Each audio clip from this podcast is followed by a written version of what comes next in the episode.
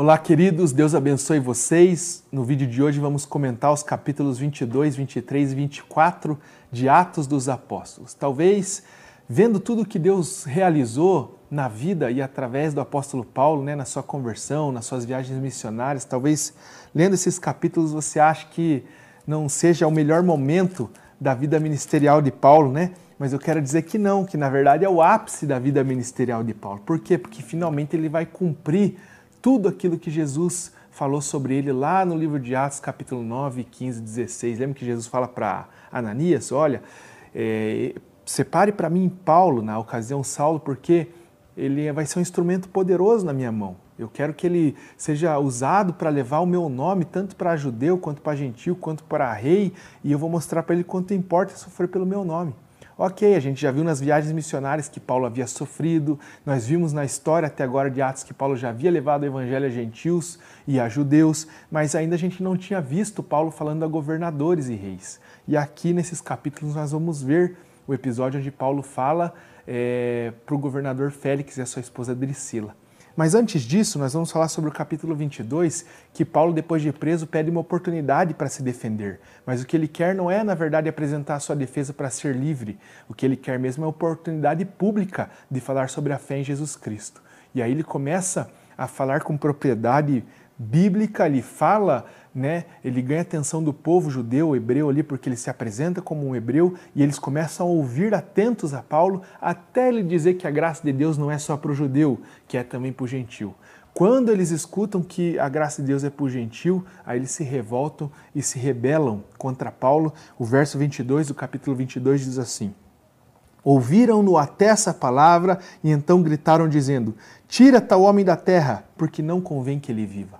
Imagina uma multidão dizer isso a teu respeito. Mate esse homem logo, não vale a pena ele viver, ele não é digno de vida. Como se não bastasse, verso 24, queriam que Paulo ainda sofresse açoites. Paulo sofreu muito. Capítulo 23, versículo 2 vai dizer depois que Paulo, perante o sinédrio, né, ele apanha no rosto publicamente, ele é humilhado publicamente. Havia tanto ódio incitado contra Paulo que o versículo 10 do capítulo 23 vai dizer que o comandante que estava cuidando da situação de Paulo manda que outros guardas retirem ele do meio dos homens porque ele temia que Paulo fosse espedaçado por eles. Ou seja, tapa no rosto, ódio, desejo que mate, que humilhe Paulo. Isso tudo era o que os homens religiosos e aqueles que eram resistentes ao evangelho sentiam por esse homem de Deus. Mas, olha o que diz o versículo 11. No, na noite seguinte, o Senhor, pondo-se ao lado dele, disse: Coragem. Jesus aparece a Paulo na prisão.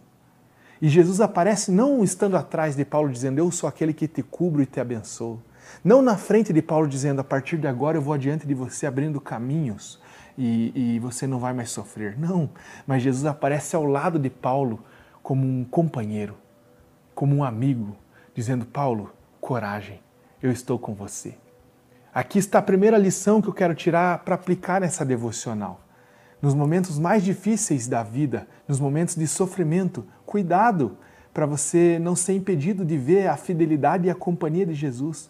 Algumas pessoas, pelo contrário, no momento de sofrimento, acham que Jesus, na verdade, está bem longe delas. Não porque sofrimento não é sinônimo de rejeição. Sofrimento não é sinônimo de abandono de Deus. Pelo contrário, no sofrimento, Jesus se apresenta do nosso lado, como acontece com Paulo. É, pastor, mas acontece com Paulo porque Paulo estava envolvido numa viagem missionária. Mas quem assegura que Jesus estará do meu lado quando eu sofro com a minha família, quando eu sofro aqui na minha realidade profissional, financeira, familiar? É claro que Jesus está do seu lado. O mesmo Jesus que estava do lado de Paulo é o que prometeu e assegurou a você que estaria ao seu lado. João 16,33, o Senhor Jesus diz: No mundo tereis aflições, mas eis que eu estou convosco até a consumação dos séculos. Jesus é aquele que está ao seu lado. Cuidado para o sofrimento não impedir você de ver a fidelidade e a companhia de Deus. Outra coisa que me chama a atenção, que Jesus aparece ao lado de Paulo, ele diz: Coragem, Paulo.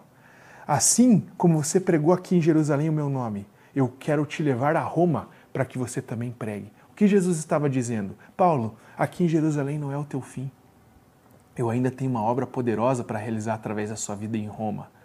Esses homens que te prenderam, Paulo, acham que estão no controle da situação, acham que sua vida está nas mãos deles, mas a sua vida não está na mão dos homens, Paulo, a sua vida está nas minhas mãos. Olha que coisa interessante. Jesus está dizendo, Paulo, eu estou no controle de tudo, eu sou soberano diante de todas as coisas. Quero dizer a você, meu irmão, a tua vida não está na mão dos homens, a tua vida não está na mão dos problemas, a tua vida não está nas mãos das circunstâncias, mesmo, mesmo que às vezes ela pareça descontrolada, mesmo que pareça que tudo fugiu do teu controle, que não tem solução para você, que as coisas vão acontecer conforme o problema vai conduzir. Não, a tua vida está nas mãos de Deus. Tenha ânimo, se anime, você está na mão de Jesus. Depois, capítulo 23, verso 35, vai dizer que Deus, com a sua soberania, né, vai nos mostrar que ele faz com que Paulo seja transportado dessa prisão para uma outra e ele é levado para o pretório de Herodes ou para o palácio do governador, simplificando isso, né?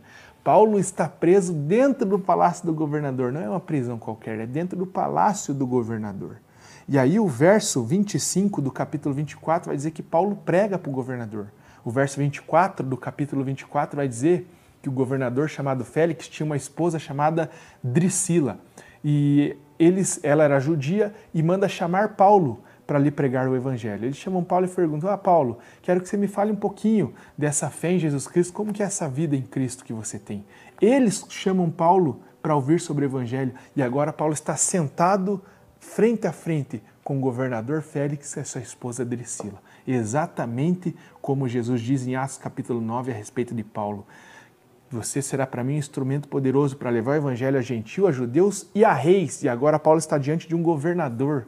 Olha que coisa mais extraordinária, irmãos.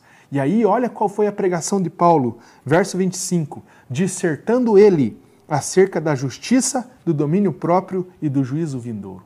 Paulo estava diante do governador. Paulo poderia ser um mensageiro da conveniência.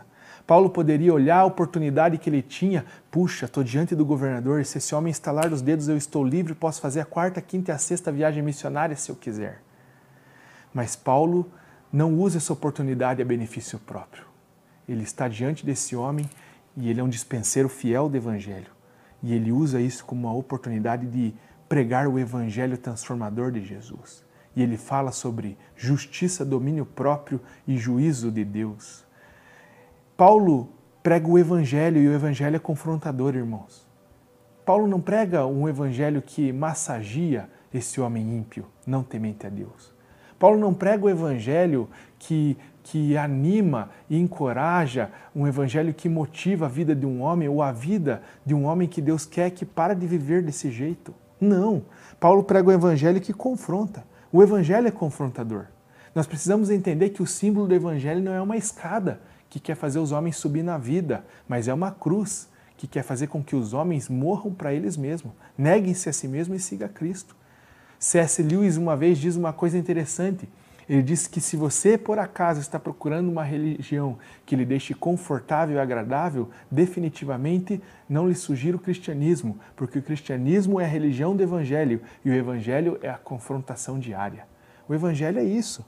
O evangelho é justiça, domínio próprio e juízo vindouro. Essa é a mensagem de Paulo a esse homem.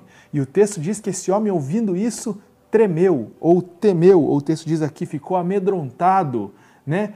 Muitas pessoas ficam amedrontadas quando ouvem acerca do juízo de Deus, mas não se posicionam. Foi o que esse homem fez, ficou amedrontado e disse: Por agora pode ir embora, mas quando tiver vagar ou tiver tempo eu te chamo de volta. Ele sentiu medo quando viu acerca de justiça, de domínio próprio de juízo de Deus, mas não se posicionou. Quantas pessoas têm medo do futuro? Quantas pessoas têm medo do que o livro de Apocalipse diz e, na verdade, têm medo porque não leem, porque o livro de Apocalipse não é um livro para medo, é um livro para esperança.